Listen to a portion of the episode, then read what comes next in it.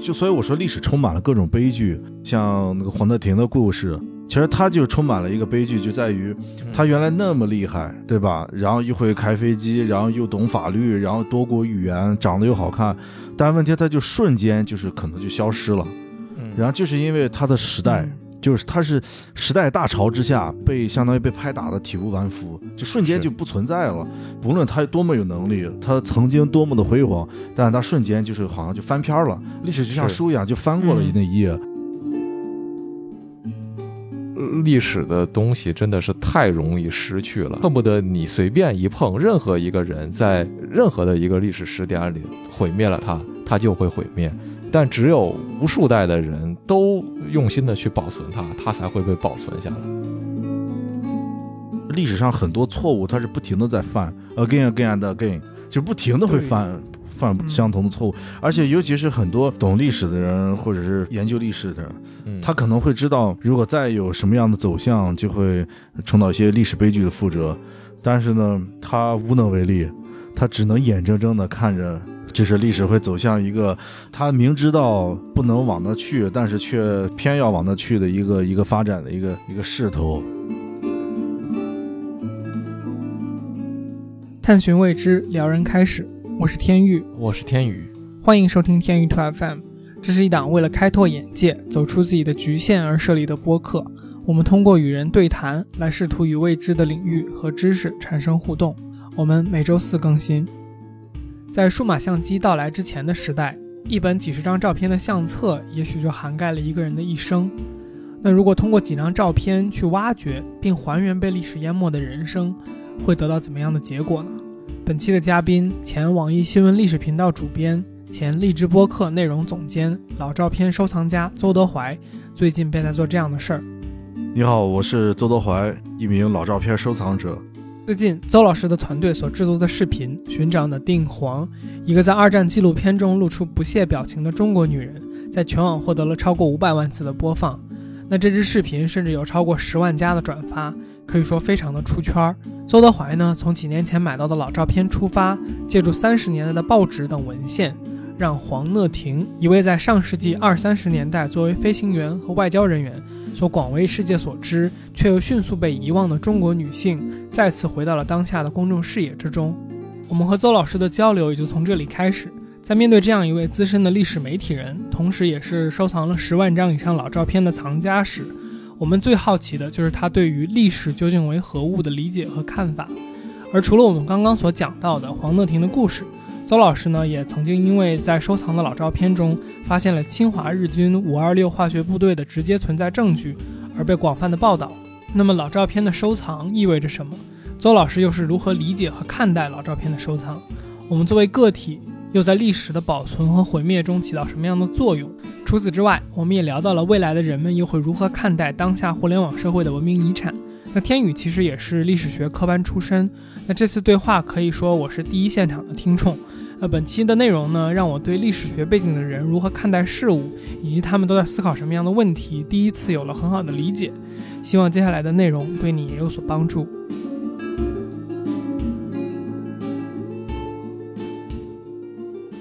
就先从邹老师的那个最近这个视频开始吧，这个寻找的定晃，这也是最近很多人知道邹老师的这么一个途径嘛，是吧？这个视频现在在微信视频号上是有几百万的播放，在 B 站上也是有，呃，现在有七八十万。我呃，昨天前两天刚到了一百一十万，应该。哦，对不起，那说少了，没有没有没有一十万播放。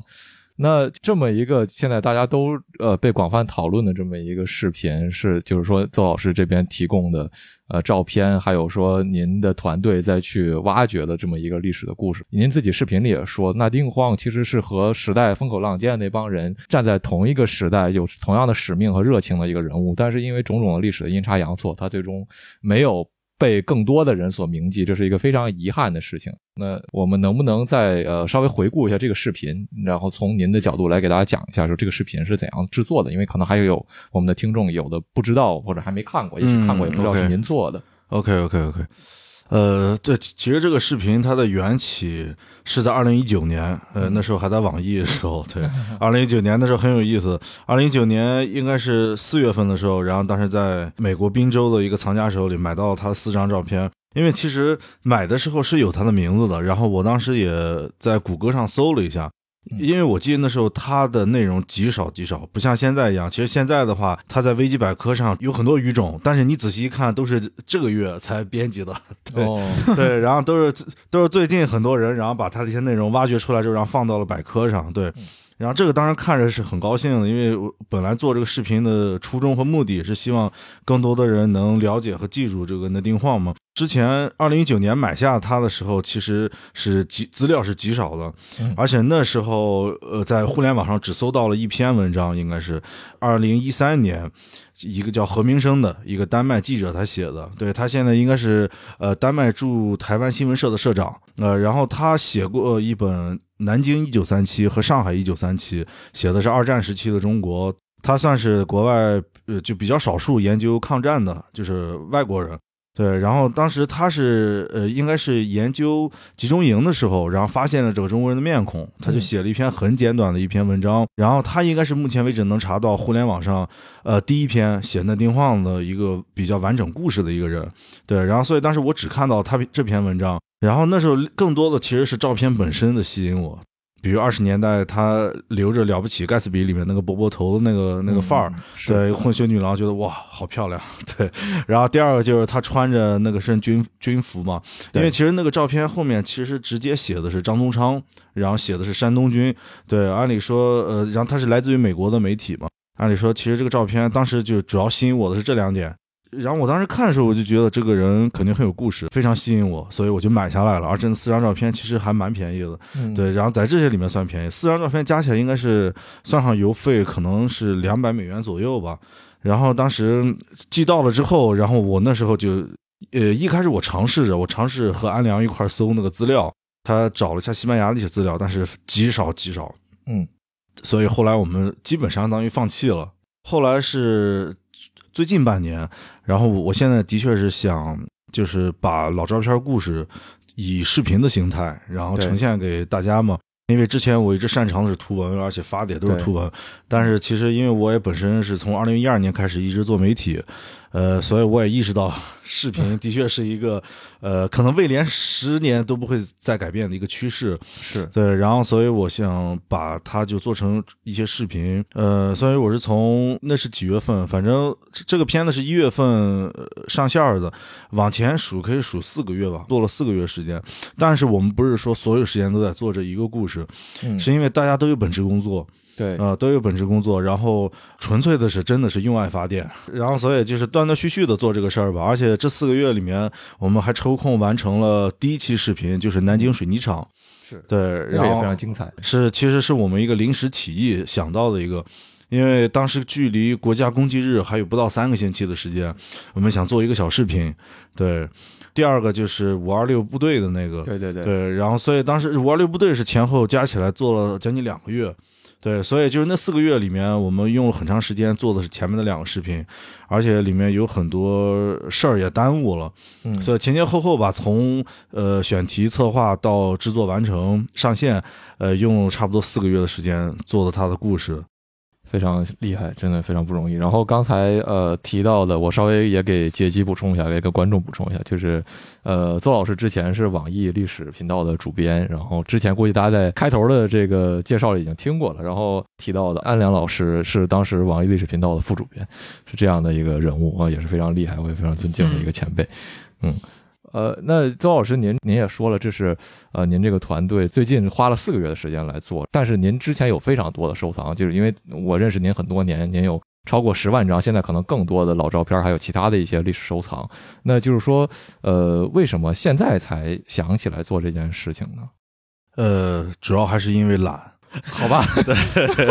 对对，的确是这样，因为其实说实话，呃，图文是最。简单的一个形式了。是的，是的。对，嗯然后其实包括比如我们写完稿子之后配几张图，嗯最多也就是呃把照片用扫描仪扫描出来的一个比较费事儿的功夫。对，但是你写查资料什么都是一一台电脑机完全可以解决。嗯对，然后而且视频这个说实话还是比较隔行如隔山吧。呃，然后但是契机的话，还是就刚才我说的呢，就我意识到了，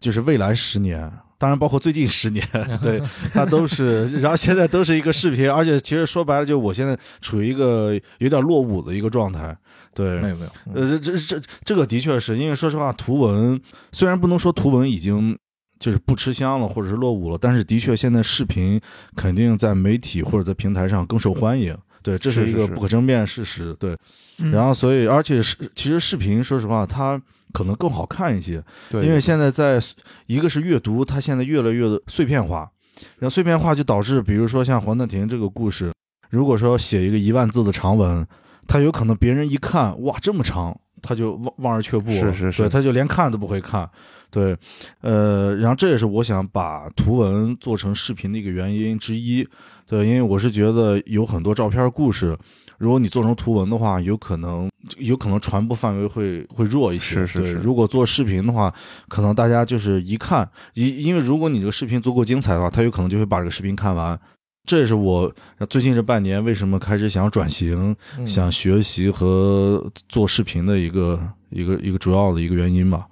明白明白。那也确实像您说的，就是说，我觉得一个事儿特别有意思，就是您刚才也说，现在的视频会越来越短，大家耐心也越来越少。但是同时呢，一个视频如果足够精彩，呃，大家也会愿意去看完它。然后我觉得这个事情特别有意思，就像嗯，比如说拿您自己的视频举例子，您一共现在发了三个视频，一个是那个。五二六部队那个是十几分钟的，嗯然后更早那个那个南京水泥厂那个是七八分钟的，对对，但是他们都没有，就是您这个那丁晃这个二十多分钟的视频，嗯给人来的感官去会好一点。嗯呃，那就是说，您觉得说这中间的平衡是什么样的呢？然后，其实还有另外一件事，就是说，您觉得大家感兴趣和不感兴趣的这个边界在哪里呢？嗯，我觉得最重要的一个可能就是它的话题。嗯，，对，就是这这个有点像咱们就是原来做互联网时候，标题和封面是最重要的。就是你要完成第一步，就是先吸引观众和读者要点进来，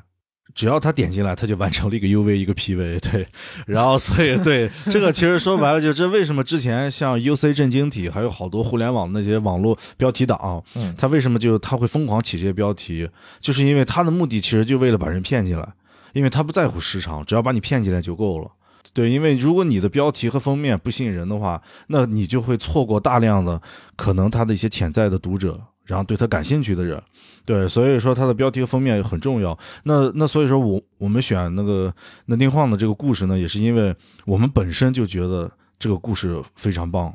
因为它是一个非常传奇的一个故事，然后而且这故事非常吸引人。因为我们在搜集和制作这个故事的时候，我们都好几次被他震惊和感动。对，所以我们坚信，如果说只要我们好好的把这个内容处理好，呃，读者肯定会把它看完，会喜欢它的。嗯嗯嗯，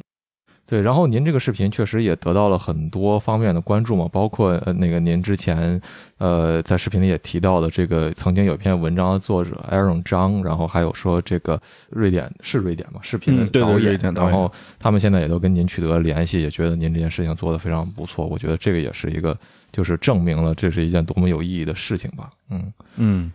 然后呃，我接下来很想问的一件事情就是说，我认识的老照片收藏者其实很少，就您一个。然后这个我觉得是一下子拔高了我对老照片收藏者们的这个认知，嗯因为后来我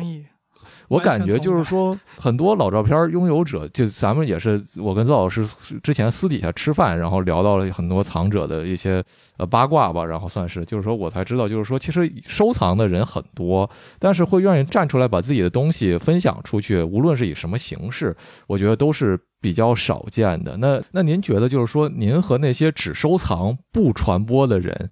最大的区别是什么？就是说，是什么让您觉得说我们应该有一个传播的责任？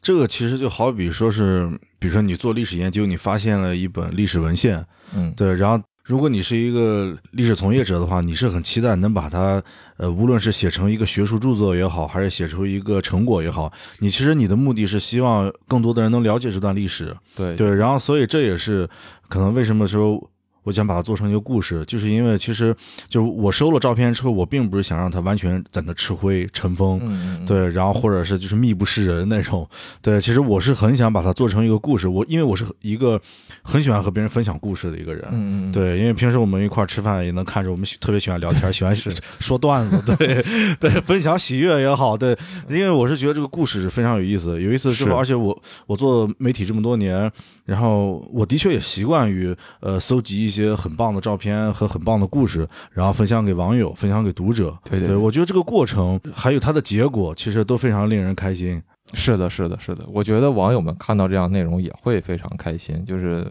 呃，当下互联网这样内容，我觉得可喜的是，还慢慢的开始，现在又开始变多了。我觉得是一个好的趋势。然后我我想问的一件事就是说。呃，因为我跟您这么多年发现，就是说您会关注几个类型的这些老照片，比如说跟您的老家青岛相关的，然后呃，特别是一战、二战相关的，然后中日的这些东西，当然还有一些零零星星其他领域的。就是说，那您觉得说这几个领域，您会最关注哪一个呢？然后就关注这些领域很长的一段时间，在更深耕在这样的一个领域，您觉得最不一样的是什么？这样的挖掘是给您带来些什么呢？对，其实我最早，对我最早其实收的是我家乡的老照片就是青岛的，而且青岛其实它可以说就是在在青岛有这么几个不同的呃时代吧。然后我原来其实最着迷的就是德战时代，嗯，就就是一八九七年到一九一四年德国殖民青岛时代，因为它的确给青岛留下了很多德式建筑，是，然后的确它也算是青岛老城，也算是一个骄傲的基础吧。虽然说这是一段。它的确是一个非常耻辱的一段历史，对。但是，正如比如像天津、上海啦这些殖民地这些城市，一看，其实它也留下了很多宝贵的一些财富和文化嘛。对，所以当时，呃，我是通过一些在德国的朋友，然后当时搜集了不少，呃，就是当时一百多年前，然后德国人在青岛拍摄的一些老照片。他们令我着迷之处在于，就是青岛算是相对而言算是一个稍微比较幸运的城市，嗯，因为在德国殖民时代留下的很多建筑，应该现在至少有一百多栋建筑，它还比较完好的保存了下来。然后，所以就是我在看到一些德国当时拍的一些老照片的时候，然后我会惊奇发现，这和我小时候看到的是一样的。对，因为因为在青岛是在应该是在千禧年左右才进行的东部大开发。呃，因为原来最早的时候，青岛在东部，在市政府迁到东部之前，青岛市政府一直在原来的德国总督府，对，非常有意思呃。然后，所以他那个楼可以说是一百二十年就没变过，呃，一一一直是那个样对，然后包括很多像帝国法院，就是现在还是青岛的法院。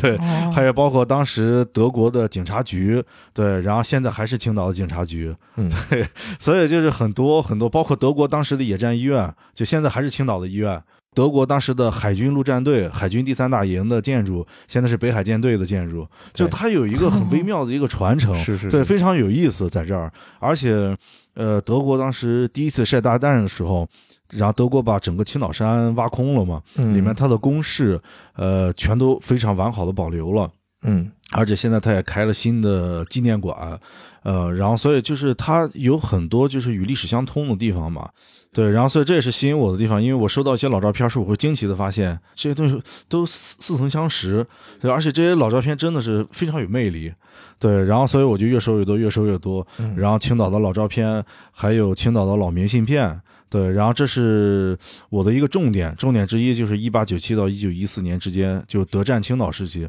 然后后来像您说的，呃，一九二零年代，还有一九三零年代、四零年代，然后后来呃日日本人、北洋军，对吧？国民政府在青岛的时候，我也陆陆续续收藏了很多。对，然后这些也都是很有意思。但是我是觉得，就是在我的青岛收藏里面，我最喜欢的肯定还是最早期的，最早期的。是是是，我我觉得。我真的觉得，就是说，这是您对您的家乡青岛做出的一个莫大的贡献。就是说，如果有天这些照片能够以一些什么样的，无论是什么样的形式也好，对，呃，能被更多的人看到，我觉得这是一个非常非常就是值得，呃，我们大家去感到欣慰的一件事情。因为您刚才在说的时候，我就会想到，您在青岛这样这个特殊的城市看到了如此多，就是说历史的传承。但是我们可能在更多的地方，无论是世界哪里，会看到就是说历史被毁灭，历史的破碎。然后我觉得，作为一个呃历史科班出身的人，这是一个对我来说特别微妙的事情。因为一方面我们会觉得说，尽可能的保存史料，呃，无论我们本人对他们有没有用，都可能是造福后代的一件事情。但这样的同时，我们又深感就是说，史料的缺失、毁灭、被各种各样的篡改、破坏，都是我们无可奈何的事情。那。我我特别好奇，就是说，在历史的传承和变迁之中，您觉得说，呃，您处在一个什么样的位置呢？对于像青岛这样的能够一直能看到历史流变的城市，和一个可能，比如说，如果你看今天的北京和一百年前老北京的照片，你会发现北京这个城市已经变得和原来完全不同。呃，是的，是的。您您觉得这两种记录哪一种？说哪一种更有价值，可能就很片面了。但是您对这两种嗯不同的展现形式是有什么样的看法呢？其实，在北京当地，然后遇到了很多，然后我也有很多北京当地的一些做历史研究的朋友嘛，嗯，尤其是做一些近代史研究的，他们收也收藏和收集了大量的北京的老照片你不用提别的，只要和他们提北京城墙，然后他们就会立刻。可以说接近骂娘的状态，对，就是非常非常的抓狂。这个的确是因为我能理解他们，对，因为每次当我去南京的时候，南京当地的朋友特别自豪的，就是我不管去多少次南京城，然后南南京本地的朋友都会想带我去南京城墙去看一看，对对，他们非常非常自豪，对，因为南京城墙的的确是保存非常非常完好，是对。然后呢，那北京它可以说是完全就不存在了，甚至你能现在你能看到的很多著名的景点。也是后来重建的，是是是。其实不用说北京破坏的这么严重的一个城市，哪怕就青岛，比如刚才我说青岛，呃，你举个例子，比如说青岛第一家天主教堂叫天主堂，盖得很漂亮，应该是罗马式的，好像是盖得特别漂亮。然后呢，它是应该是一八九七年还一八九八年建造的，它是青岛第一家。然后结果它是怎么没的呢？是九十年代，它现在属应该属于江苏路小学，小学为了扩建操场。对，为了把操场扩建一倍，所以就把这个教堂拆了。对，现在它是一个操场吗？对，就是这么随意。对，然后所以这个东西就是，就你不用，你不用说，就然后一些像老北京朋友，他一提北京城呃城墙，他就会骂娘。像我看到这些照片时，我也会骂娘。是，我觉得这么漂亮的一个照片，对吧？青岛第一所教堂，嗯，对吧？结果就你起码你把它。你你说你把它盖的四不像的话，它起码有个地基在，还有拯救的可能。你比如像青岛的火车站，嗯，青岛火车站现在很多人都觉得很漂亮，但它也是呃后来也是拆了重建了。对，它不是一个呃，它是复原的吗？对，它是一个复原的，但是好处是它是在原址复原的。对，对，但是你看，比如说像这个教堂，它已经变成操场了，连原址都没有了。而且其实像这种很棒的、很棒的这种很漂亮的建筑，青岛也是有很多都没有了。嗯，对，所以这就充满了遗憾嘛。是是是，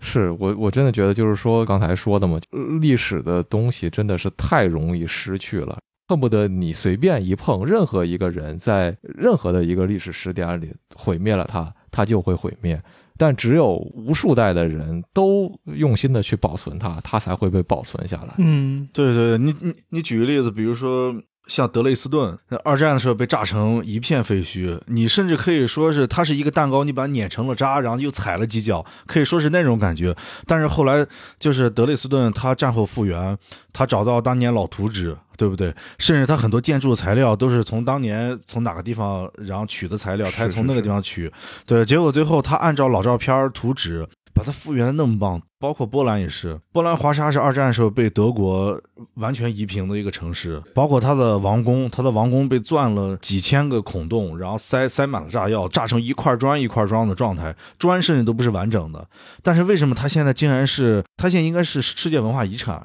记得是应该世界文化遗产，是因为苏联治理波兰的后期，嗯，然后他们也是按照原始的图纸，还有原始的材料，一点一点把它复原了，甚至它能夸张到就是当时去那个波兰王宫的内部嘛，它里面，然后当时导游就给我们讲，那导游也波兰当地人嘛，他给我们讲说，这个你看墙上的那个一个吊灯上面有很多那种棕榈叶，就那发黑的棕榈叶，那是原始的，然后金光闪闪的那是复原的。新的，说细节可以追溯到这么细致，嗯，对，连一个桌子腿儿，连一个什么大理石地面，连然后连一幅画什么，包括都是这样。还有然后波兰那个王座，那个王座还有上面的白鹰，当时是被呃当地人偷偷冒着杀头的风险藏在了自己地下室里。哦，对，而且当时是这个王宫重建的时候，是波兰人民啊、一一个是一个是波兰王宫，还有一个是华沙起义纪念馆。当时波兰人民排着大长队，把自己当时偷偷就自己家族当时偷偷收藏的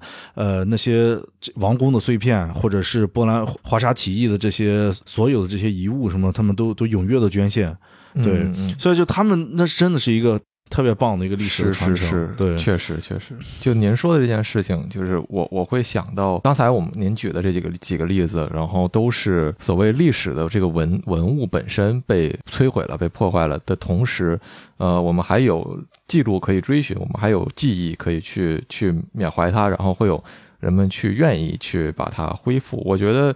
呃，就再回到刚才说的老北京的这件事儿，我就会想到，其实某种程度上，北京也还是幸运的。北京会有这么多的当代的人，或者说，其实之前的几十年也陆陆续续的有对老北京所谓文化，还有说历史遗迹的保存和追念。嗯就是说，我觉得比起完全的被摧毁本身更可怕的，就是说连记得他的人都没有，就是被遗忘。是的，是的，那现在哪怕说我们连可以追溯的文献都没有的话，哪怕还有记忆，我觉得这本身也是一个就是值得我们去玩味的一个事情吧。这个就能绕回来了。那照片老照片就是那个记忆的一种承载嘛。是的，是的，呃，尤其是比如说刚才咱们提到德累斯顿的战后复原，还有还是波兰华沙的战后复原，甚至包括现在国内的一些，呃，你比如说像北京也好，或者是呃青岛的即墨古城什么这些也好，当然即墨古城它不是一个 合格的一个，对，它其实是一个地产项目，对，然后就是说现在为什么就这些年航拍照片就是。它的价格越来越走高，而且被被社会各界所关注。嗯尤其是在早期的航拍，对，比如说从这个当时有一个飞行员，应该是在一九零零年左右吧，还是一九二零年左右，我忘了，他航拍的北京，然后还有一些各地，是吧上海的这些航拍，就是像这种航拍，你可以看出当时城市的布局，对，嗯一目了然啊、然后还有包括一些街景，然后这些的话，如果你要是有了足够的照片作为辅证的话，你可以非常非常棒的，哪怕你在缺失图纸的情况之下，嗯你也可以按照就相当于照葫芦画瓢吧。嗯，对你起码你能把它差不多，你能复原成 差不多的样子吧？是是是对，只要你足够认真，你把这个东西放在心上，对，想用心把它做好，对。嗯但是有很多很多地方其实是很不幸的，明明有图纸在，明明有照片在，对吧？甚至哪怕还有画。还有一些绘画也在，但是他就是不看，他就是完全随心所欲，就把钱花完了之后就给你盖点名批评各种古城，各种三国城、水浒城。又来，又来，他已经在这个节目里面这是第三、第四回批评这个玩意儿。我真的觉得这玩意儿太太那什么了，我就不想说更难听的话了。就是，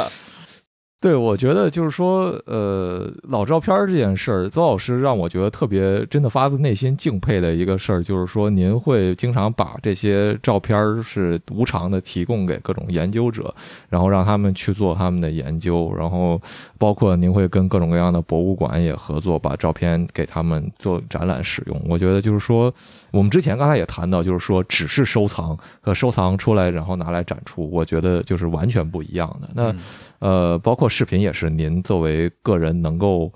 做的一件事情吧。那就是说我我很好奇，您觉得个一个个人他还能做什么呢？就是说我呃，可能有点难听啊，您不要介意。就是说，有朝一日我们都会呃走向死亡。啊，这个不会介意的，对这个就是必然的。对，就是说，那那您有朝一日去世不在了之后，嗯就是说，您会希望什么样的一个形式来去继承您的事业，或者说您对呃这些事情有过考虑吗？因为因为您还真的非常年轻，这个说这个确实有点早，但是但是我无可奈何的会想起，真的不好意思。好好沉重的话题，感觉我们都会英年早逝一样。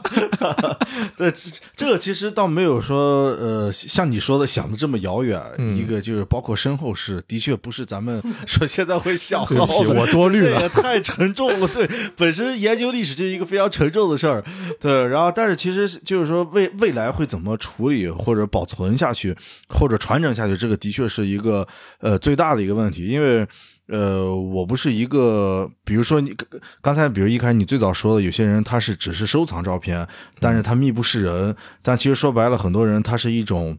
呃，一种玩的一种心态吧，就比如他喜欢老照片，然后他会买买过来之后自己会玩，自己研究一下，然后过段时间他会再卖掉，对，然后这就是有有进有出嘛那种，对，然后但我这边现在其实你你也知道，认认识这么多年，我这现在是呃只进不出，对对对，对，然后所以其实我是很想把这些照片能传承下去。当然，我当然是希望它有一个最好的一个归宿。然后在我这个地方，它也不是一个百分之百一个最好的归宿。然后让比如就像你你你刚才说的，突然哪一天，哎，人突然不在了，对 或者是别别那么或者是然然后突然很多不可靠的因素，对不对？呃，比如说什么呃火灾、水灾、龙卷风啊这些，然后如果这些都没了，这当然存在嘛对对，然后当然是有有很多这种呃可能性，对，然后所以说我现在呃，然后我的照片呢，现在我没有百分之九十九的照片没有放在我的手里，嗯对，因为是，然后我知道，当然北京算是很好，北京是因为它比较干燥，对，嗯。它不潮湿嘛，对对对。然后是，然后但是就是说，呃，原来像在北京、在青岛、在公司，我都会堆成一座小山那种，是我也见过，嗯，对对。对，甚至走路都会被绊倒那时候。对，然后所以后来我是因为呃和深圳那边嗯。有一个企业家，企业家叫应宪，然后他非常有情怀。然后他之前呢，就是他带着一个团队去美国国家档案馆，然后拷贝了大量的数以万计的那种，就是抗战时期中缅印战区美国呃然后美国信号兵拍的那些照片。对，当时他真的是花了一大笔钱。所以他也是很有情怀。后来他成立一个影像馆，嗯然后他是想做一些类似于影像上的一些事儿。然后当时我也是在深圳做活动的时候和他认识了，我们俩算是忘年交的，然后一拍即合。因为他也是一个非常爽快的人，我也是一个很直白的人，所以我觉得哎非常对路子。后来，然后我就说，干脆就把照片什么寄存在他的那个仓库里，因为他仓库我后来专门去看了。是因为它仓库，比如它的整个一个新风系统、恒温恒湿都是美国的设备，然后甚至包括它，你你简单看它那个文件柜，一个文件柜造价都是好像是几万，应该是，就是非常棒的那种文件柜。应该我现在给他们已经寄了四十多批，四十多批照片了，那很多啊，对，四十多批。呃按理说他应该，他现在影像管理可能保存了我大几万张，可能将近十万张的一个规模吧。对，然后我就寄到他们那儿，那算是一个暂时是一个呃存放的一个好的归宿。对，但你比如说刚才说、呃未来怎么开发利用，这个肯定，然后这个我我这些年也一直在想，对，因因因为我也特别希望能有一个很好的机构或者是一个很好的学校，他能把这个都接过去。对对对，我觉得我觉得这是一个特别微妙的事儿。我跟您认识这么多年，您也经常跟我聊起这件事儿嘛，就是说怎么样去把它们保存和利用起来。我会想到说，呃，您有没有考虑首先把它们全部都电子化？当然我知道这也是一个非常庞大的工程。嗯然后就是为什么会想到这个，是因为就是说。呃，刚才咱们讲到照片的遗失，或者说人的这种呃怎么讲去世，它会导致一个怎么讲？你拥有的一个呃 piece of history，就是说一个历史的实际的一片儿，呃可能就就这么，没了是的，。是的，是的。嗯那其实无论你是电子化也好，还是纸实物化也好，它都有遗失或者损毁的风险存在啊。就是说，你不可能根本性的解决这个问题。嗯，呃，就就就我明白你的意思，因为现在其实包括我收的这些照片，至少是在七十年起步。嗯，对，他最晚最晚，我收的照片最晚也是一九四零年代。嗯，对，然后呢，再往前走早的话，甚至有一八一八七零年左右的照片，可能跨度是在七十到一百五十年之间吧。其实很多照片它保存的环境很很差。是你比如说，我当时从应该是广州的一个文物商手里买了一批照片，买了一批相册，然后那批相册是应该是从东南亚那边流流出来的，因为那边就很潮湿嘛，所以他那个相册其实发霉特别特别严重。首先，他的照片因为长期的在热带环境之下，甚至还被水泡了，所以绝大部分照片褪色很严重。然后还有一些照片甚至已经开始粉状化了。就所谓粉状化，就是它已经变成粉末了。对是是是，你你轻轻抠一下，轻轻蹭一下，它就会少一少一块图像。对，嗯然后所以其实其实有不少照片是这样，而且这个这批相册还是一个非常著名的一个飞行员的一个相册。对，所以其实刚才你说呃电子化是一个非常重要的一个事儿，呃，电子化是一个非常重要的事儿。然后，所以现在我和影像馆那边其实和他们聊的是，他们也会帮我进行一些呃电子化的一些梳理，但是他们也很忙，他们也很忙，所以目前为止可能电子化呃进度可能只有千分之一，哦，对，只有千分之一。嗯，然后我现在其实整理的这些照片呢，可能也就整理了千分之一。对，其实其实里面有大量的故事，呃，然后还没有被发掘出来，或者是说还没有就是得到一些考据什么的。对，是，嗯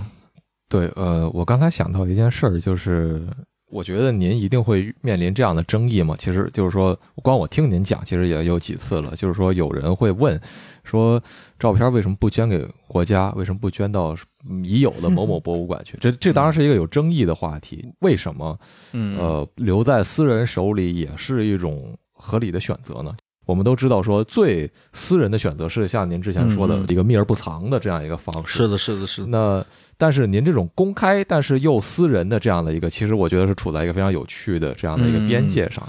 呃，我可以举个例子，比如说东京应该是新宿那边吧，那个私人的浮世绘博物馆叫什么名字来着？去过好几次，名字突然就在嘴边了我我。没去过。对，这这东京，它是嗯特别棒，特别棒。嗯它是就是在东京的市中心，那是一个私人收藏的，他收藏大量的浮世绘，是一个非常棒的。就是如果说，呃，你你是一个私人藏家，然后当然你如果是私人藏家，你收藏了这些资料的话，你怎么处置它，这是你自己的事情，然后谁也无权干涉。对吧？就好比说，你也不可能，你也没有资格去逼捐，对吧？呃，然后，但是如果说他要密不示人的话，那当然其实是世人的一个损失。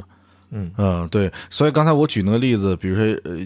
在日本的那个收藏家，他就愿意把自己的呃，让让，当然前提是他很有钱，对，然后他很有钱，所以他在东京的市中心建了一个艺美术馆，嗯，呃对，然后美好好像是叫永田还是叫什么一个美术馆还，真不对，特别特别棒，特别嗯特别棒。里面就他会不定期的呃。就把里面浮世绘会轮播展出，呃，然后每次去里面几乎都是满满的人，对，因为特别棒，嗯，其实这是一个，可能这是一个很很多私人藏家都会有一个这样的梦想吧。这是您梦想的方式吗？然后这当然是我的一个很很大的，甚至可以说是遥不可及的一个梦想。对你比如说像北京的也没有那么遥不可及。这这其实还是很难。你比如像马未都，嗯对马未都他属于收藏界的前辈嘛，对吧？他也是私人藏家，然后他也有那那官复的博物馆，嗯对，其实这真的是会让无数藏家所羡慕，很崇拜，真的是很崇拜。对，所以当然我也曾经无数次的幻想过，对，如果是有一个自己的一个博物馆也好，还是美术馆也好，还是一个展览馆也好，然后能把这些老照片儿能它它有一些常设展，然后还有一些不定期的一些展览。其实不定期展览我可以就做到死都做不完。对，因为其实我们举一个例子，比如说有很多人，很多人因为我收喜欢收私人相册嘛，那些，嗯很多人他的相册其实呃几十张照片也好，还是几百张照片也好，它都是一个完整的故事。对，嗯如果说一个人，比如说他当然在有故事的前提下，他值得做。比如说他的这一生，比如说做出一个展、一个特展的话，一个小特展，一个月做一次，嗯那一个月也就是十呃一一年也就十二期嘛，对吧？那一百年的话，对吧？那才多少期，对吧？可是问题是我现在有大量大量的这种啊故事，是是是，对，其实真的是做做到死都做不完。嗯您需要一个更大的博物馆，您需要一个能同时展十期的博物馆。不是，其实需要更多的钱。呃呃，就是呃正好就一个算是小题外话吧。您觉得就是说钱是呃一个阻拦您建博物馆最大的障碍吗？那如果刨刨除钱之外，就是说建博物馆它的困难性会是什么呢？因为您说这是大家都非常嗯，敬仰的一个方式嘛。是是是嗯，其实我觉得，如果抛开钱不说的话，那就真的是没有任何阻碍。对，因为真的是，首先你东西有了，对不对？然后你这个博物馆的基础是有的，你有东西能展览。对吧？对而且第二个就是，无论是现在的团队也好，还现现在用爱发电的团队也好，还是未来，比如说呃有钱了，比如说有更专业的团队也好，然后像比如能找到正确的人，这个是咱们也可以找到正确的人嘛。是，那其实说白了，就是还有包括咱们其实做那么多年媒体，也知道该怎么宣传它、推广它。对，其实现在就只差钱只。差钱了，钱没到位，朋友们，这个听众们打赏走一波。我刚才呃，这个看到时候留不留？我就是刚才讲的时候，突然想起来去年的时候，我看的一个那个纪念三幺幺东日本大地震，就那个海啸的一个十周年的那个展览，然后就在我们学校，然后。呃，有一面墙，我感觉特别震撼，就是也像您说的损毁的照片。当然，当然，它那些其实也，你就十几年，你说它是老照片吗？它大概不是，但是其实也是家族相册，嗯相册里面照片可能年代各异吧。然后，但是因为被水泡过了，甚至还有核辐射，然后这个哦损毁了，很多都是只能在一片纯白当中模糊的看到曾经的一些、呃风景呀也好，或者说人影，然后。嗯你就感觉当数千张这些照片贴在同一面墙上的时候，它给我带来的那种精神上的震撼感，我觉得很难用语言去形容。就是说，我们的一生，我们的文化究竟是一个什么样的东西？也像您在那个五二六那个部队那个士兵那期视频里讲到，就是说，现在我们的照片是手机随便都能拍，但当时可能一本相册几十页，一个人的一辈子就是在这一页一页当中有大量的空白。那我们现在当下的这个生活当中，您会怎样设想未来的人看我们呢？就假设，嗯，五都不用五百年之后，一百年之后，嗯有人回看我们当下的这样的一个生活，我不知道，就是说我们留下了怎样的物质文明遗产来给他们。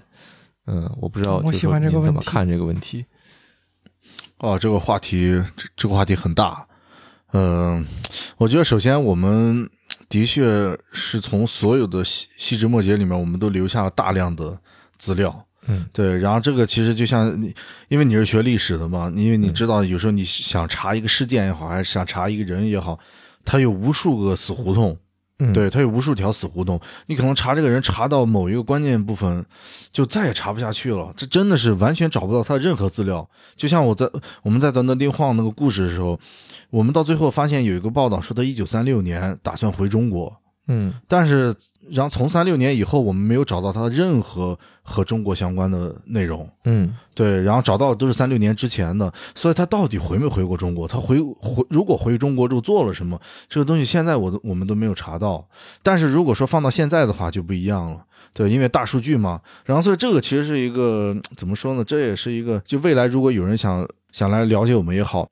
呃，然后他都会有大量大量的资料，对，然后这肯定会比我们研究前人要要。怎么说要简单很多？就一旦出一些非常荒诞的一些社会新闻，嗯，对，然后，呃，你比如说像最近徐州那个铁链的那个那个女的故事，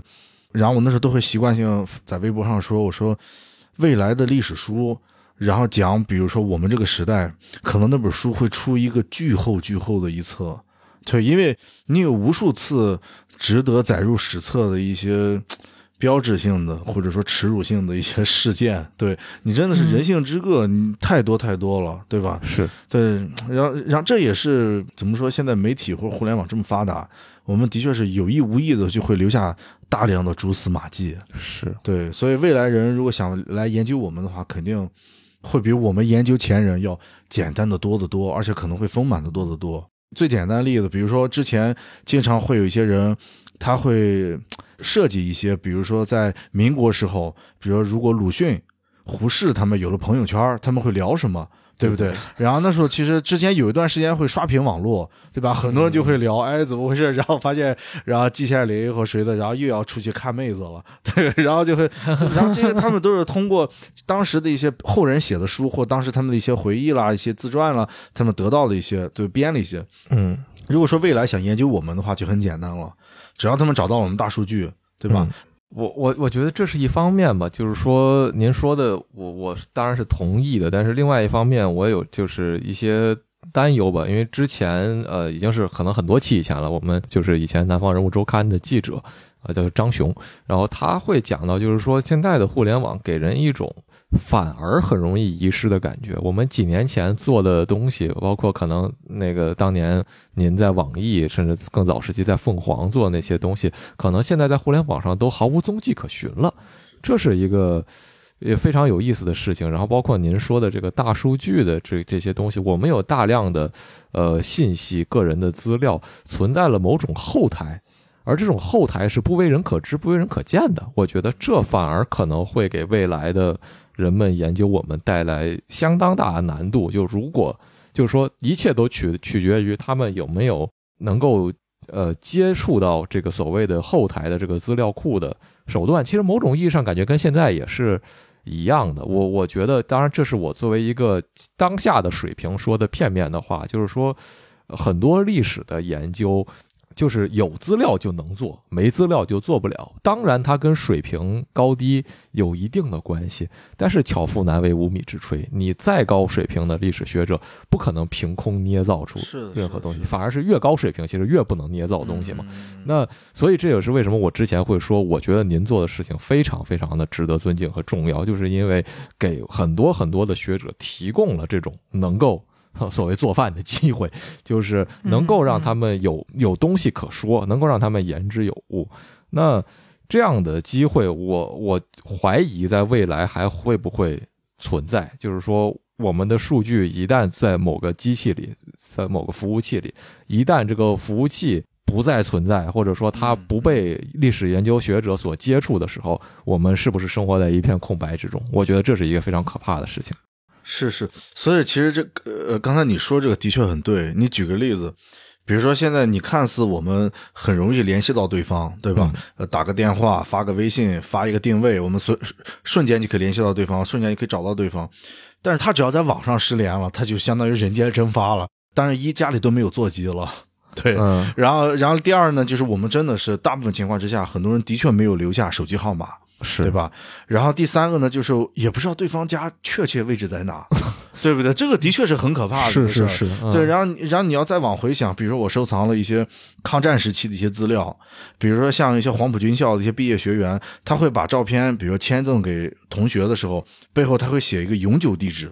嗯，它上面会写明四个字永久地址，他会写，比如说哪个乡、哪个市、哪个乡、哪个镇或者哪个村、嗯，哪个条街的几号。去那儿之后，你其实你站在那个村门口喊一声，哎，谁家是谁谁，可能你你就那时候就知道他家具体位置在哪了。嗯，但是现在完全不可能有这种，就是你比如说一百年前用这种形式，然后换到今天，我们会觉得这个有点不可思议。那不可能有一个永久地址，永久地址，你比如像我小时候成长的一片老城区，后来全都拆没了。对，全都产品，路路好像都不都不存在了。对，然后所以就是说，就是我们看似现在是一个进步了，就就像刚才你说的，这个软件或者就没有了，对不对？那真的是里面大量资料就没有。你举个例子，不用说别的，像朋友圈因为因为我在朋友圈和微博是之前用的最多的平台嘛。会发大量的状态，比如我今天看了什么书，我今天看了什么电影，我今天去哪家餐厅好吃，我今天去哪个国家玩，晒了很多照片，特别有意思。我现在有时候会追忆的时候，我就会搜一些关键词，我就看看几年前，然后我去到这儿的时候一些状态，我怎么写的。但你要说哪，如果哪天微信如果没有了呢？嗯，对不对？那你这些东西相当于你在想，你之前比如说你要坚持用十年的朋友圈，你就相当于前面十年你在干什么？对吧？前人他还会把照片冲洗出来之后，然后贴在自己的相本里，对吧？现现在呢，我们比如说我们有有相册吗？呃，是有家庭相册，但是好像都局限在我们上小学之前，可能对对吧？都是小时候的才是相册。对，然后你想这几年，我们可能用手机拍了，可能呃，得有个几万张甚至十几万张照片但问题是我们有冲洗过一张照片出来吗？好像没有，好像真的没有。对，如果说你的手机丢了，或者是你的硬盘丢了，对吧？嗯，那你这些东西就相当于就没有了。是的，对我我这个事儿特别有体会，就是对对对，我我哪年来着丢了一个手机，然后那等于那一年的回忆就就直接随着那个手机拜拜了。然后就空白了。对，然后从那之后我就买 iCloud 了。对我也是，我也是。上传到云端，这的确目前为止还是比较保险的。但云也有一个刚才我们聊过的服务器没了的问题嘛，这也是。就其实我们也知道，就是说最近过去这几年，虽然次数不多吧，但但凡微信有个可能十分钟、十五分钟左右的崩溃，这个它立刻就是热搜第一条，毫无疑问的热搜第一条，因为大家对这件事情太在意了。这是我们很多人连接的唯一的方式。是的，嗯。前一段时间，Facebook 也出了类似的事情了，他们的那个服务器下线，结果最后弄得没办法，Facebook 去 Twitter 上面发了个消息，说自己服务器挂了，就，然后还听说他们的那个故事，就反正挺挺跌宕起伏的，就是他们自己那套系统做的很完整，完整到就是他们公司或者说服务器那个。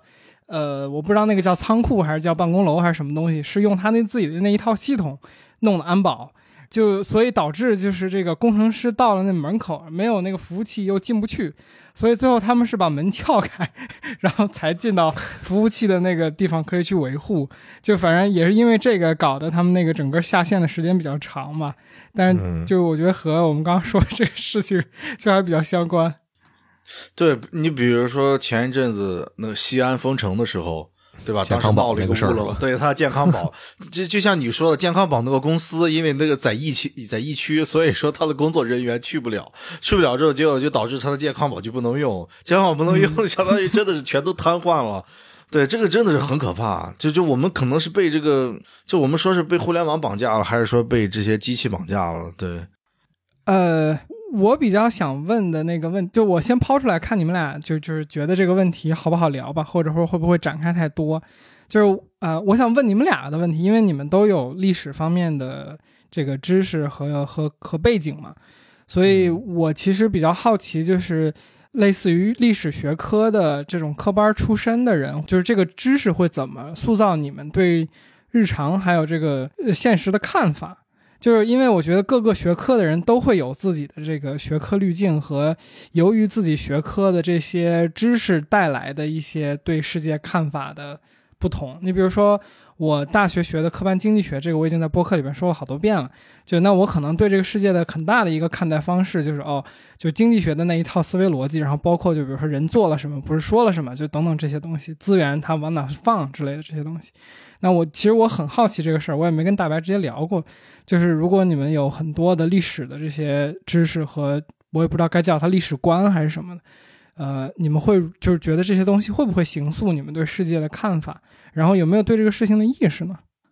呃，我先来抛砖引玉一下。嗯嗯，就是我我觉得是这样，就是说，嗯，杰基刚才讲到一件事儿，呃，就是说有很多历史的知识和。历史观，我觉得这两件事不完全是同一个东西。就是说，呃，我觉得每个人其实不论是不是系统性的学过历史，他都有自己对历史的一个看法。就很多人就最粗浅的也会认为，这历史是一个可以学习的东西。但从历史当中究竟能学到什么，我觉得是一个特别见仁见智的东西。然后，包括每个人看到同一段。历史同一段历史本身就是说角度也可以非常的不同，那在其中你就更难去规定说一个人他究竟是怎么样看待，他究竟掌握了什么，这是我的一个看法。那说白了，这也是我觉得很多人对历史，我说我说白了，我觉得不够尊重的一个原因，是因为每个人都觉得自己懂历史，每个人都觉得自己呃掌握了历史的真相。然后，对于历史当中的很多事情，呃，玩笑似的侃侃而谈，评论历史人物的功过是非，呃，我我不能说这是一件完全不能做的事情吧，因为每个人其实也都有评论过去的权利。但是，这个这件事儿有的时候会让我觉得，就是说，那呃，你如果这样做的话，是不是至少也会允许呃？未来或者说当下别人对你无论做出什么样的评价，你都觉得是他他至少都有存在的道理呢？嗯，邹老师觉得呢？你说的很深刻，对，因为我本身我是学艺术的，对我不是学历史的，对，只不过就是我从小喜欢历史，所以才走上了就是，呃，泛文化，然后做历史这个圈子圈子的一个媒体这种工作吧，对，但是我是觉得，就是其实历史它是 充满了各种悲剧的。而它很大的一个悲剧就在于，尤其是一些学历史或者懂历史的一些人，就他能眼睁睁的看着历史充满了很多悲剧，然后又有很多悲剧会周而复始，他会不停的重复。你仔细看的话，历史它真的是太像了，对，而且有比如说历史上很多错误，它是不停的在犯，again again and again，就不停的会犯。犯相同的错误，而且尤其是很多懂历史的人或者是研究历史的人，他可能会知道，比如说接下来可能会如果再有什么样的走向，就会重蹈一些历史的覆辙，重蹈一些历史悲剧的覆辙。但是呢，他无能为力，他只能眼睁睁的看着，就是历史会走向一个，呃，他明知道不能往那去，但是却偏要往那去的一个一个发展的一个一个势头。对，所以这是很多很多，无论是战争也好，还是经济也好，很多很多这种，嗯，我觉得刚才就是从邹老师在更早我们聊的过程中，我就能听出来，就是，呃，就是历史似乎是一个挺悲凉的一个学科，就有这种色彩在。是的。那我们如果跳出它的这个经典唱衰人文学的时候要来了。不不不不不不，打住打住打住，就。呃，我最后追问一下吧，就是追问我我本来写的那个第一个问题，就是我们刚才有在讲历史的这个呃氛围，然后和他的这个呃一些就是情绪有情绪色彩的这些我们对他的感受，然后邹老师的视频里边也是，就是呃尤其是后两个视频是以两个个体的视角在讲述一个故事，或者说是从两个个体的这个故事和经历，他。呃，引出了一个更宏大的这么一个历史的事件，或者说一个时代的那么一个背景。那这个事情本身就有一种很强的冲突感嘛。再结合刚才我们又讲说，有时候就是呃，历史学科的人会看到一些东西在重演，嗯，然后又无能为力。就是我觉得这个比起说一个问题，就是我更多是好奇你怎么看待，就是这种。个人和历史的冲突，包括您从老战片里面看到的这些故事。嗯，这个问题就让邹老师回答吧。我觉得我还不配回答这个问题。我觉得他其实可能个人就是，如果我们看过去啊，个人与历史的冲突，我觉得其实个人都是怎么说呢？就是就是非常渺小的。就所以我说，历史充满了各种悲剧。比如说刚才你你举那两个例子，比如像呃，第一个像那个黄德廷的故事。其实他就充满了一个悲剧，就在于他原来那么厉害，对吧？然后又会开飞机，然后又懂法律，然后多国语言，长得又好看，但问题他就瞬间就是可能就消失了。嗯，然后就是因为他的时代，就是他是时代大潮之下被相当于被拍打的体无完肤，就瞬间就不存在了。对，因为当时其实他是一个时间节点，就北伐成功之后，军阀时代他退去了。他就是最闪耀的时候，正好就是军阀时代嘛，对，所以说军阀时代过去之后，然后他不论他多么有能力，他曾经多么的辉煌，但是他瞬间就是好像就翻篇了，历史就像书一样就翻过了那一页，对。然后你比如说像刚才你说五二六部队的那个例子，这其实说实话，我做那个故事，我就是当然就是他作为那个部队的本体的一员，肯定他是有原罪的。对，但是比如说，我从他的相册里面，他能看出足够的一个，比如说他是一个大孝子也好，还是说他是有一个，比如说一个比较温温馨的一个家庭也好，对。但是他就是他怎么样？他是一个可以说他就是一个普通人，他是怎么慢慢一步一步走上了军国主义的这条路，对吧？然后变成了一个最残忍的恶魔。对这个东西，其实他也是，他也是被大时代所裹挟，对吧？就像那个时代，如果说没有战争的话，他们有可能是艺术家。有可能是导演，对，有可能是作家，对他们有可能会在各自不同的领域，然后甚至能青青史留名，对，甚至能做出很棒的这事儿。但是没办法，战争一旦爆发，它被整个一个国家机器被这种军国主义这种机器所裹挟，它就变成了战争机器上的一个螺丝钉，嗯它就不是一个一个个体了，它变成一个集体主义了，它它就变成了一个历史悲哀其中的一个组成部分了。是对，所以我觉得这个其实历史的巨轮，对个人他就是一个渺小的，个他他根本没无法产生冲突，对，无法产生冲突，嗯对他只会被历史碾得粉碎。嗯嗯呃好，我们稍微收回来一点。那呃，我想问邹老师的一个，就是回到一个稍微轻松一点的问题吧，就是说，您未来最想做的内容是什么？就您这么多藏品里，比如说，呃，在未来的咱也不用太太远，比如说半年、一年里，你觉得最期待给大家看到的内容是什么呢？其实这也是最近，呃，好多人然后问我的一个问题，就就就就哪怕是比如说是，比如说记者朋友也好，还是说一些平台的一些朋呃朋友或者是一些老朋友都会问，就你下一期会做什么？对，大家都会真的问非常关心嘛。对啊对，其实因为这个，呃，就就好处是在于还好，就是我不是靠这个来创业，然后我也不是说就是靠这个来进行，比如说短期的变现或者来盈利。对，其实说白了，就像之前我和天宇说的，我们就是想踏踏实实的静下心来，想做一个优质内容，仅此而已。对，所以呃，好还好我们包袱就没有那么大。比如说突然有一个做成爆款了，怎么办？怎么办？下一个必须是爆款，如果不是爆款，可能比如就跌份儿了，或者是可能对这个公司就市值可能就会跌了，是怎么样？对，还好没有这些，就是我们只是想下一个呃视频，肯定我们还是会非常用心，对，做的很有意思。其实我这边倒是有好几个选题，嗯对，然后比如说有一个来自欧洲的一个骗子，对你，然后你说他是骗子也好，还是说他是一个冒险家也好，对，然后但其实我更习惯的称他为是一个呃失败的冒险家。然后这个人呢很有意思，他是在呃欧洲的匈牙利嗯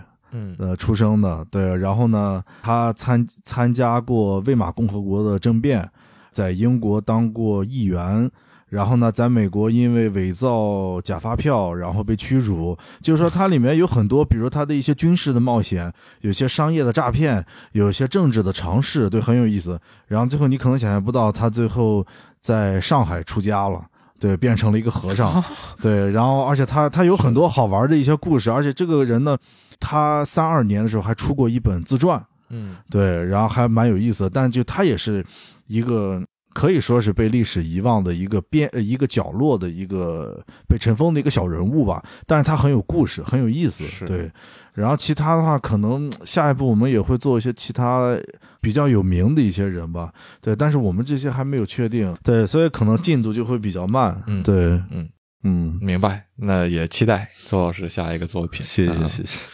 好，最后呃，倒数第二个问题吧，算是也许你可以管它叫有一点浪漫色彩的问题，就是呃，邹老师能否遐想一下，就是说希望未来的史家也好，就是说未来的人们也好，会、怎么样记住你，怎么样评价呃你的 最好最好不要记住我，对，因为我们 就比如说你是学历史的嘛，然后我是做这份工作的，我们都知道，其实很多人如果说你要不深挖他的话。你只局局限于他做的一件事儿或者写的一个作品，你会觉得哇这个人好有趣。但你一旦深挖的话，你会觉得哇这个人怎么能这样呢？然后他怎么居然还说过这种话，对不对？他还做过这种事儿，对，然后他就会完全就因为谁还没点儿对，然后所以就是我是觉得，其实我我是想给呃后人呢留下，比如说更多的老照片故事，或者是一些没有被发现过的一些珍贵的老照片儿，就我觉得仅此而已。对，嗯其他的话，我觉得首首先我们的确也可能也做不了什么特别大的那种贡献，那种对，这样值得被世人所铭记什么的。对也未可知。对，当历史可以遗忘我们的时候，也可以选择记住我们。是 是是，呃，不错，升华了。好吧，那就是最后再回到一个我们经常会问每期嘉宾最后一个收尾的问题，就是说，呃，当然，其实这个问题可能在您这儿会变得更微妙一点吧，因为对老照片感兴趣的人，你可以说他很多，也可以说他几乎没有，嗯，但是 你这个话说的，你继续吧。对啊，就是说，薛薛定谔的老照片藏，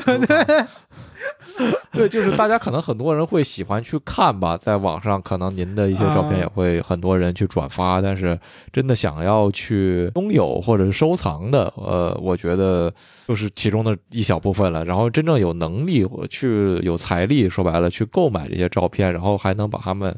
呃，以一些比较我觉得好的途径利用起来，人真的是凤毛麟角啊。那就是说，您会对想要对老照片这个行业有所呃兴趣，无论是收藏本身也好，还是想要做类似于像您这样的事情的，呃，这样的人会有什么样的建议吗？呃，建议肯定是不敢，对，也谈不上，的确也不敢给建议，对，因为说句实话，呃，其实咱们认识这么久，你你知道我就是我不混圈子，对，因为其实说句难听的，你不无论是什么圈你只要打入它的内部，你就会发现这个圈子有好多。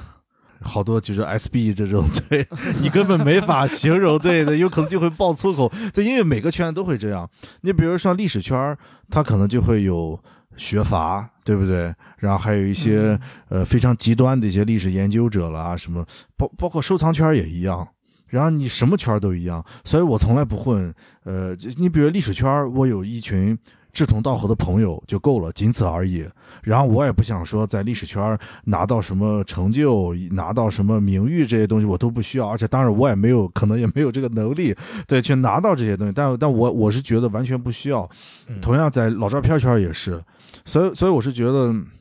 就这个其实就是我们就是静下心来做自己喜欢的事儿就可以。对，然后我也不期待说是这个圈的人怎么看我，或者是怎么样。对，因为说实话，这种圈子它混多了，你就真的会发现各种各样的事，就什么样的人都有。对，嗯嗯，好，那我们呃，杰基有什么想点评的吗？啊，我没有什么想点评的，我我不敢。这有啥好点评的？说的对呀，这个话呀。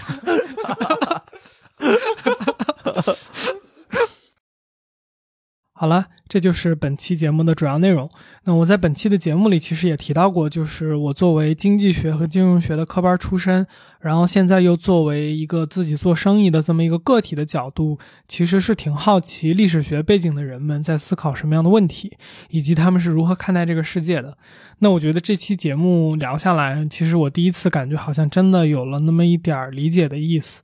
当然，毕竟这次主要是听大白和邹老师两个人的表达，所以如果你有不同的观点，或者你也从事历史相关的工作，欢迎在评论区和我们一起交流，说不定你的发言还会启发到谁。OK，做个预告，在下期节目里，我们请到了一位碳排放、污染以及生态环境方面的专家，中国科学院城市环境研究所城市生态与可持续发展研究组的博士后刘伯奇老师。刘博士所涉猎到的研究内容非常的广泛。那在下期的节目里，我们将会和刘博士一起聊一聊碳中和的话题，以及它对我们每个人的影响。而在节目的后半部分呢，我们其实是问了刘博士一个比较开放性的问题，就是作为一个碳排放以及环境方面的专家，他对目前人类对环境污染程度的理解，以及我们是否面临着什么样的危险。那我个人是非常非常的期待。如果你对这个话题感兴趣的话，就关注一下我们吧。哦，对，本期节目没有彩蛋，所以是下下周四我们会准时更新。另外呢，天娱 FM 最近开启了自己的听友群，如果你想加入和我们一起直接聊天，请在微信搜索好友 ID 天娱兔 FM”，拼音的天域，阿拉伯数字的二，再加上 FM，记得是添加微信好友，不是公众号。然后备注一下来聊天儿，我们会尽快把你拉到群里。那最后呢，如果你觉得我们的节目做的还不错，请关注、点赞、评论，或是把我们的节目转发给你的朋友，这对我们做节目真的有特别特别大的帮助。非常谢谢你，下下周见。那好啊，我们今天的这节目要不差不多就到这儿吧。我今天真的也是。呃，很难得，非常非常感激能够请到百忙之中的邹老师，邹老师真的是谢谢邹老师，非常非常忙，我几乎是让我硬绑来了，说没说没事，对对对对，没有没有没有，你们也是我第一个上的播客节目哦，非常非常荣幸，荣幸哇，这样没有，的确是这样。邹老师这个怎么说？这个非常有机会是我们这个采访到的未来第一个百大 UP 主，太那个就有点太难了，对，太难了。好吧，那我们最后跟听众朋友们说个再见吧。好的，谢谢，谢谢，谢谢。嗯嗯，好，好，好，感谢邹老师。今天就到这里，谢谢邹老师，谢谢，谢谢，辛苦，辛苦。OK，拜拜，拜拜。